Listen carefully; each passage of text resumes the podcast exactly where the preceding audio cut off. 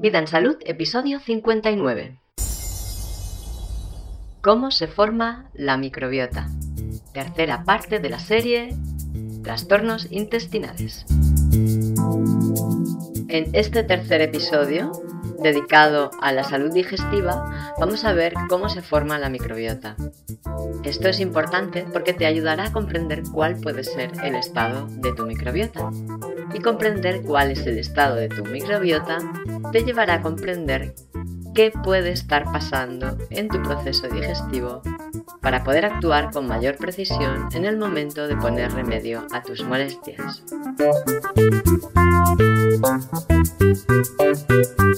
Te doy la bienvenida al podcast Vida en Salud, el podcast que te inspira a llevar una vida saludable.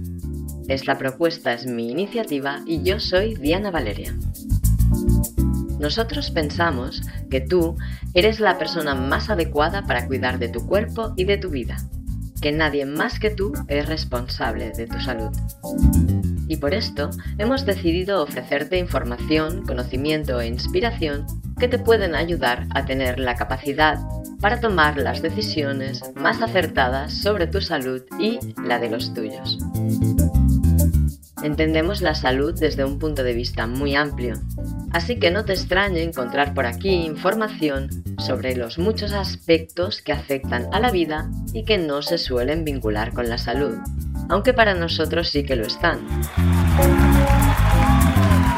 Después de haber estado viendo en el episodio 52 qué es la microbiota y en el episodio 54 cómo nos puede afectar una microbiota enferma o alterada, ya tenemos alguna información sobre qué tipos de trastornos están asociados a esta condición.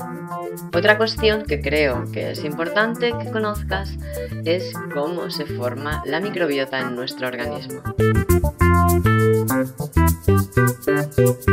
Esta información puede ayudarte a saber hasta qué punto puede estar dañada la tuya y cuánto esfuerzo, atención y tiempo necesitarás dedicarle para su recuperación. Verás, en realidad la microbiota no se forma en nosotros, la microbiota es inoculada. Como quien inocula un cultivo o incluso un virus o una bacteria mediante una vacuna. Tal vez te guste cocinar y tal vez preparas fermentados para la mesa. O si eres agricultor, consciente, tal vez preparas abonos y tratamientos fermentados para la tierra. Y si esto es así, sabrás de qué te estoy hablando. Por si no sabes, no eres ninguna de estas personas, te explico que cuando quieres preparar un nuevo cultivo, utilizas una porción de algún cultivo preparado anteriormente. Por ejemplo, cuando quieres hacer un chucrut, para asegurarte de que el chucrut está fermentando bien y fermenta rápidamente antes de empezar a estropearse, tú utilizas un poco de chucrut de una tanda anterior, uno que has preparado anteriormente y ya sabes que te ha salido bien, para poner en el nuevo cultivo que estás preparando.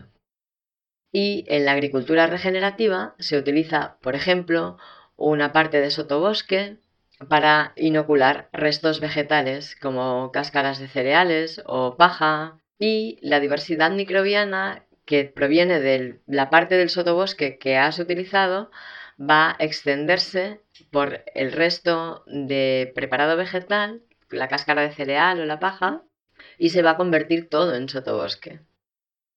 Y esto mismo es lo que hace una mujer durante el embarazo. Inocula la microbiota, su microbiota, a su bebé. Mediante la placenta va traspasando a ese pequeño ser que se está formando en su útero, junto con los nutrientes que lo alimentan, las muestras de microorganismos que han de formar la microbiota de ese futuro bebé. Y luego, durante el parto, al pasar por el canal vaginal, el ser naciente va a recibir la inoculación de microorganismos residentes en la flora vaginal de su madre. Va a ser inoculado con esos microorganismos. Y además, la proximidad entre la vagina y el ano va a favorecer que reciba la muestra más importante y significativa de su legado microbiano, y tendrá su primer contacto con la microbiota intestinal. Luego, la microbiota que ha sido inoculada o implantada en el pequeño tendrá que madurar y hacerse fuerte. Y para esto, la madre todavía tiene una vía más. Aún tiene un recurso que ella misma produce que va a dotar a su criatura de la suficiente diversidad de microbios fuertes y sanos que protejan a su hijo durante toda la vida. Y este recurso es la lactancia. Y aquí voy a abrir un paréntesis para hablarte de los beneficios de la lactancia porque no puedo evitar pasar por ellas sin hablarte de esto.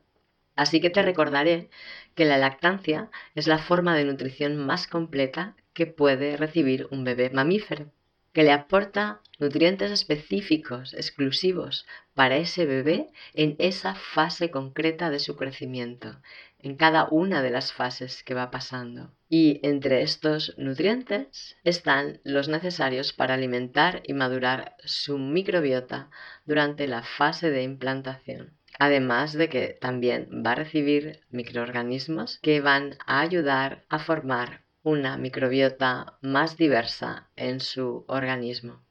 También le aporta afecto, reconocimiento, el súper necesario contacto físico y además ese contacto le facilita la conciencia de los límites de sí mismo, que va a ser crucial para poderse relacionar con los demás durante toda su vida. Y aquí cierro el paréntesis en que te he hablado de la lactancia materna. Entonces, a partir de ahí, desde que el bebé ya ha nacido y está siendo alimentado con la leche materna, durante el crecimiento en todo lo largo de la infancia y en la pubertad, esa muestra o implantación microbiana que ha recibido va a ir madurando para llegar a tener su máxima capacidad funcional. Hay muchos factores que afectan a la implantación de la microbiota y también a su maduración y al mantenimiento de una microbiota sana cuando ya eres adulto. Ya vimos que la mayor parte de los microorganismos que residen en nuestro cuerpo están en el colon. Entonces, se considera que un colon funcional, o sea que tiene un buen funcionamiento, ha de tener X millones de bacterias. Si el número de bacterias que tiene ese colon es menor, tendrá un rendimiento por debajo de lo ideal. Si la microbiota está dañada, el sistema inmune tiene una respuesta deficiente, porque la microbiota y el sistema inmune están altamente vinculados. Las personas que tienen la microbiota dañada tienen propensión a sufrir infecciones, como por ejemplo el Helicobacter pylori o Candida albicans, que son dos tipos que están muy extendidas, y también tienen tendencia a desarrollar una larga lista de síntomas como asma, alergias, reacciones atópicas, de la piel, inflamación crónica, intolerancias, infecciones virales crónicas, síndrome de fatiga crónica, candidiasis, autismo, enfermedades autoinmunes y neurodegenerativas. Existen factores a los que todos estamos supeditados que propiciarán alteraciones en la composición de la microbiota, eliminando o dificultando el crecimiento y la reproducción de bacterias beneficiosas. Si estas bacterias no se reproducen y crecen en condiciones, el organismo quedará a merced de las bacterias patógenas y la capacidad funcional de la microbiota del niño va a ser deficiente. Las vacunas, los tratamientos con antibióticos y con hormonas alteran enormemente la maduración de la microbiota y también las infecciones dificultan este proceso. También afectan gravemente a la microbiota la radioterapia y la quimioterapia. Entonces, si la microbiota es inoculada por la madre, el estado de salud de la microbiota de la madre es lo que define la calidad de la microbiota del niño, porque es la portadora de la muestra de los primeros microbios que posteriormente serán el perfil microbiano del niño. Esto parece ser especialmente importante en cuanto a la salud bucal, porque parece ser que las primeras bacterias que pasa la madre al cordón umbilical son las de la boca. Así que si la madre tuvo alguna infección, sobre todo bucal, durante el embarazo, esto afectó la calidad, diversidad y tipo de microbiota que fue implantada en el niño o en el, en el feto. esta implantación no fue hecha con toda la potencia del legado microbiano de la madre, porque estaba empobrecida y alterada por la invasión de las bacterias o virus que estaban produciendo esa infección. También es importante el nacimiento y es importante que sea por vía vaginal, como he explicado antes. Quien nace por cesárea recibe una implantación incorrecta. Verás, es pobre en bacterias intestinales, claro, y en cambio es rica en bacterias epiteliales, que además provienen sobre todo del personal hospitalario que atiende la cesárea. Este tipo de bacterias, las bacterias epiteliales, no tienen la capacidad digestiva y funcional de las bacterias intestinales, así que quien nace mediante una cesárea será mucho más propenso a tener problemas digestivos y una salud general débil. Por otro lado, la práctica de la vacunación sistemática protocolaria afecta el crecimiento y la maduración del niño en muchos aspectos. El proceso de maduración de la microbiota es uno de estos aspectos y va a ser un factor decisivo en su resistencia y su fortaleza para el resto de la vida. Tanto los virus o bacterias que son inoculados en el cuerpo mediante la vacuna como los tóxicos que ésta lleva en su composición alteran la microbiota y su equilibrio. Esta intervención, la vacunación sistemática, puede tener como consecuencia la debilitación de la microbiota y una intoxicación general en el organismo que puede ser en ocasiones bastante grave. Hemos de tener en cuenta que las vacunas contienen sustancias neurotóxicas en su composición y esto puede afectar el desarrollo de los pequeños. La gravedad de esta afectación depende de muchos factores y en ningún caso o en muy pocos casos la práctica protocolaria de vacunación sistemática que se aplica en la actualidad los tiene en cuenta para prevenir posibles consecuencias que la vacuna pueda producir en el niño. El virus de la vacuna y sus excipientes tóxicos, cuando son administrados en una persona que tiene su microbiota dañada o pobre, tienen muchas más probabilidades de establecer la infección o de producir un daño mayor en otro sistema del cuerpo, por ejemplo el sistema nervioso. Y es por esto que hay niños que sobrellevan las vacunaciones sistemáticas sin tener reacciones violentas inmediatas y otros pueden dar muestras de daños neuronales muy graves al día siguiente de haber sido vacunados. Te recomiendo que te informes un poquito más sobre las investigaciones hechas sobre vacunas, su composición y sobre cómo proceder frente a una situación de vacunación. En el episodio 20 del podcast, Xavier Uriarte, presidente de la Liga para la Libertad de Vacunación, nos explica lo que ha estado investigando y qué recomienda hacer para aceptar o no las vacunas. Las infecciones, los antibióticos y otros tratamientos también afectan en este proceso de maduración. Este proceso que dura desde la infancia a la pubertad, mientras el niño va creciendo y madurando la microbiota, le influyen los problemas de salud que vaya teniendo y los tratamientos que reciba para intentar compensarlos. Si por lo que fuere el pequeño sufre un proceso infeccioso entre el nacimiento y la pubertad, este será el origen de un cambio en la composición microbiana y la microbiota madurará de forma, digamos, alterada, separándose de la muestra original, la muestra implementada. Si el pequeño regula por sí solo esta condición infecciosa y su microbiota vuelve a la normalidad, en principio creemos que saldrá reforzado de esta experiencia. La microbiota implantada se reforzará y ganará en diversidad, garantizando la capacidad de adaptación del cuerpo al medio externo. Punto clave para la supervivencia, pues cuanto mayor sea su diversidad, menor será la probabilidad de invasión, infección por una sola cepa microbiana. Pero esto cambia si el proceso infeccioso es intervenido con la administración de un antibiótico. En este caso, el antibiótico, es decir, antivida, o antivírico, es decir, anti otra forma de vida, arrasará con todos los tipos de bacterias o virus del cuerpo del pequeño.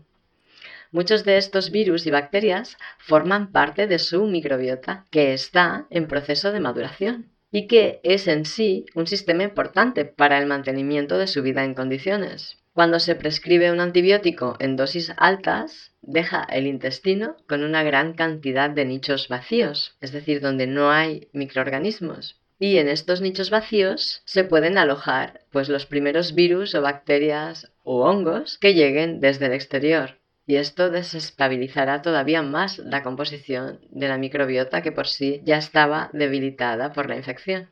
Y claro, si esto sucede en un menor que está madurando su microbiota, entonces se verá deteriorada la calidad, la cantidad y la variedad de bacterias residentes en su cuerpo. Y esto afectará sí o sí las funciones que la microbiota desarrolla y por tanto el estado de su salud para el resto de su vida. También los alimentos azucarados y carbohidratos procesados incrementan la cantidad de hongos en la microbiota en particular la especie Candida albicans, que se alimenta exclusivamente de este tipo de sacáridos. De hecho, este tipo de nutrientes no son útiles para nuestro organismo. Cuando tenemos apetencia por ellos, es más que probable que sea el hongo que está invadiendo la microbiota el que esté solicitándote estos alimentos. Las sustancias destinadas a la conservación de alimentos industriales anulan la vida en ellos, evitan que los microorganismos crezcan, matan a estos microorganismos que ya tienen los alimentos y que hacen que sean digeribles y asimilables para nosotros. Además, estos microorganismos son sus conservantes naturales. Al eliminarlos completamente, los hacemos más vulnerables al ambiente del entorno, aumentando el riesgo de toxicidad alimentaria. El contacto con sustancias tóxicas también afecta profundamente a la salud y el equilibrio del ser completo, y además la microbiota se ve específicamente afectada por estos venenos. Destruyen cantidad de bacterias que intervienen en importantes funciones orgánicas y tienen un efecto devastador sobre su maduración. Es por esto que las drogas de todo tipo en las etapas previas a la vida adulta en que la microbiota todavía está madurando son más dañinas. Igualmente, los medicamentos, o sea, los fármacos de síntesis, son más dañinos en los niños y adolescentes que en los adultos y vuelven a ser peores en la ancianidad, en que la microbiota ha sufrido ya mucho maltrato, está muy débil y el estado general del organismo es de una mayor debilidad. La mayoría de los fármacos que son prescritos de forma permanente o por largos periodos de tiempo tienen un efecto perjudicial sobre la flora intestinal. Las fuentes de investigación atestiguan que la disbiosis intestinal producida por fármacos es generalmente la más severa y la más resistente al tratamiento, además. La microbiota y el sistema nervioso tienen una relación muy estrecha y se afectan mutuamente, a veces de formas incluso dramáticas.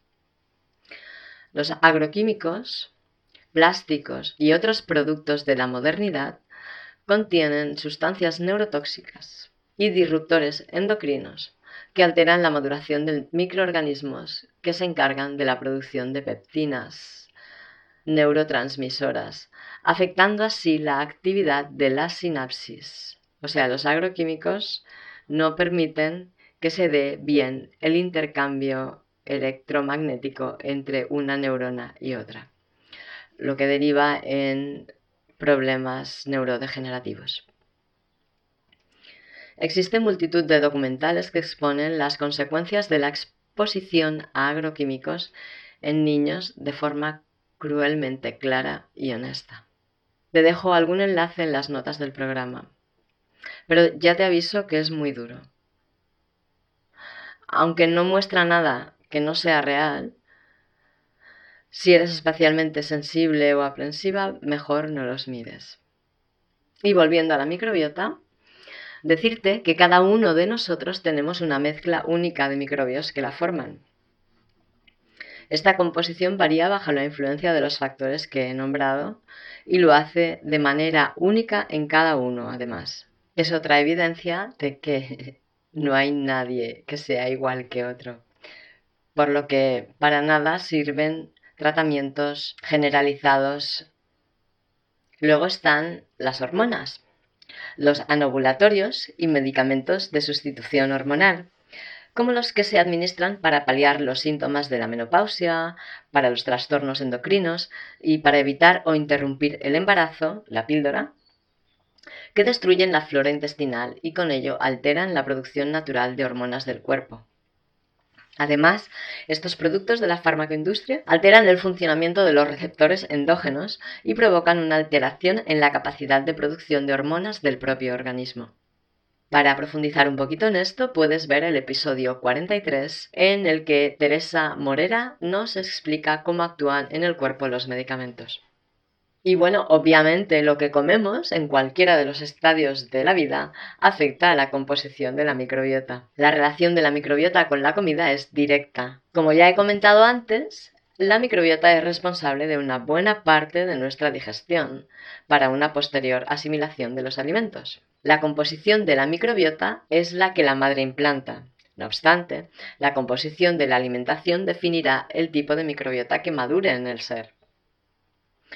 No obstante, tengo que señalar que la microbiota suele beneficiarse de una alimentación con alto contenido en vegetales. Y aquí excluiremos los granos, que ya los abordaremos en otro episodio, en un apartado aparte. Y se beneficia de este tipo de alimentación porque los microbios que habitan tu intestino requieren de fibras vegetales para mantener su actividad vital. De todas formas, dedicaremos un episodio hablar más en profundidad de la alimentación referida a la microbiota. Bueno, ya tenemos clarísimo que la microbiota sana contiene multitud de bacterias y otros microorganismos en mayor diversidad y menor proporción que cumplen algunas funciones que nos proporcionan seguridad y un buen funcionamiento de la totalidad del organismo. ¿Eh que sí? Bueno, pues por si no lo tienes claro, hagamos un pequeño repaso. La microbiota se encarga de protegernos impidiendo la infiltración de sustancias tóxicas hacia dentro del organismo, formando una capa, como un film, que selecciona qué pasa a través de las paredes del intestino y que sigue su viaje hacia abajo a lo largo del tubo digestivo para ser excretado. También destruye virus, bacterias y otros microorganismos que acceden por el tubo digestivo desde el exterior y que tienen el potencial de dañarnos que son patógenos. Bueno, el tubo digestivo y también puede ser la nariz o la boca hacia el pulmón. La microbiota también mantiene el equilibrio bacteriano en nuestro organismo, impidiendo que proliferen aquellas bacterias que han de ser minoritarias, por ejemplo las que destruyen las células, que son necesarias, pero que si están en demasiada cantidad dañan los tejidos provocando papilomas y tumores. Descomponen las cadenas complejas de nutrientes esenciales facilitando su asimilación. Sintetiza vitaminas y proteínas que no obtendríamos de la alimentación, al menos en las cantidades y con la frecuencia que las necesitamos. Interviene en la producción de hormonas que disparan comportamientos en nuestro organismo que afectan al sistema nervioso central. Produce neurotransmisores que aseguran la respuesta necesaria y adecuada en el sistema nervioso central, la flora intestinal sana, además de asegurar la función de los linfocitos, inmunoglobulinas y fagocitos, desempeña un papel importante en la producción de interferones, citoquinas y muchos otros reguladores activos de la respuesta inmune. La microbiota está enferma o falta de salud cuando tiene menos bacterias de las que serían necesarias, tiene menos tipos o cepas de microorganismos de los que necesita, tiene más bacterias oportunistas que residentes simbióticas y las bacterias están en partes del intestino que no les corresponde estar. Las carencias nutricionales que se producen como consecuencia de la disbiosis de la microbiota provocan que todo el organismo funcione mal, a destiempo y en desequilibrio. La mayoría de nutrientes son procesados o generados por la microbiota, y son liberados al torrente sanguíneo de forma lenta y gradual justo en el momento en que la célula los reclama. Si esto no es así, aparecen los estados carenciales. Jamás una sustancia complementaria administrada al cuerpo podrá sustituir al exacto, eficiente y adaptativo aporte de la microbiota. Y además también la falta de bacterias simbióticas intestinales conlleva una falta de control sobre los microbios oportunistas. La maduración y la salud de la microbiota está directamente vinculada con la maduración y la salud del sistema nervioso y del sistema endocrino también. Son tres importantísimos sistemas de nuestro cuerpo que están íntimamente relacionados. La totalidad del equilibrio depende de la relación de estos tres importantísimos sistemas que se afectan mutuamente y de forma multidireccional. Para que te hagas una idea, te diré que el sistema digestivo contiene una parte del sistema nervioso, el sistema nervioso entérico, que es el primero en formarse en el feto. Este sistema es la conexión directa entre el cerebro y la microbiota. Con todo esto que te estoy explicando de la microbiota, quiero que comprendas que un problema intestinal o cualquiera de sus derivados, que como ya vamos viendo son muchos, no viene del momento en que empezaste a sentir molestias, ¿lo ves? Entonces es lógico que pensemos que no vamos a resolver este problema que viene de un espacio lejano en el tiempo inmediatamente. Vamos a tener que tener paciencia. Igual que ha habido un largo proceso que ha producido el problema, va a tener que darse un largo proceso de vuelta que lo resuelva. Te dejo los enlaces a los mm, documentales que te he comentado en las notas del programa también los enlaces a los diferentes episodios que he nombrado e, en, este episodio para complementar la información que has recibido ahora y también el enlace a todos los episodios sobre salud digestiva del podcast Vida en Salud, todo en las notas del programa.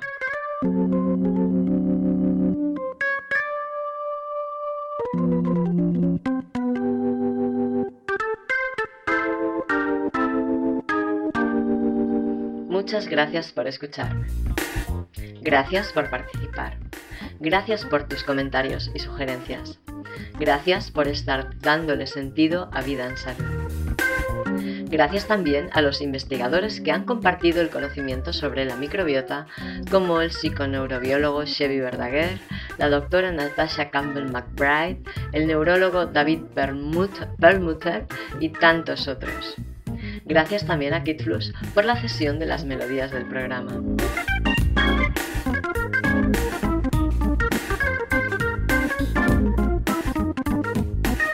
¿Te gustaría mantenerte en contacto con las novedades de Vida en Salud?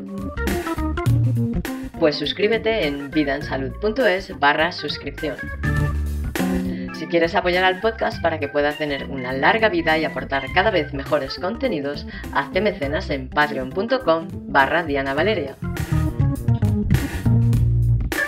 Nos reencontramos la próxima semana para inaugurar una nueva serie dentro del podcast, una serie dedicada a la historia de la medicina, con el profesor de filosofía de la Universidad de Barcelona, Octavi Piulats.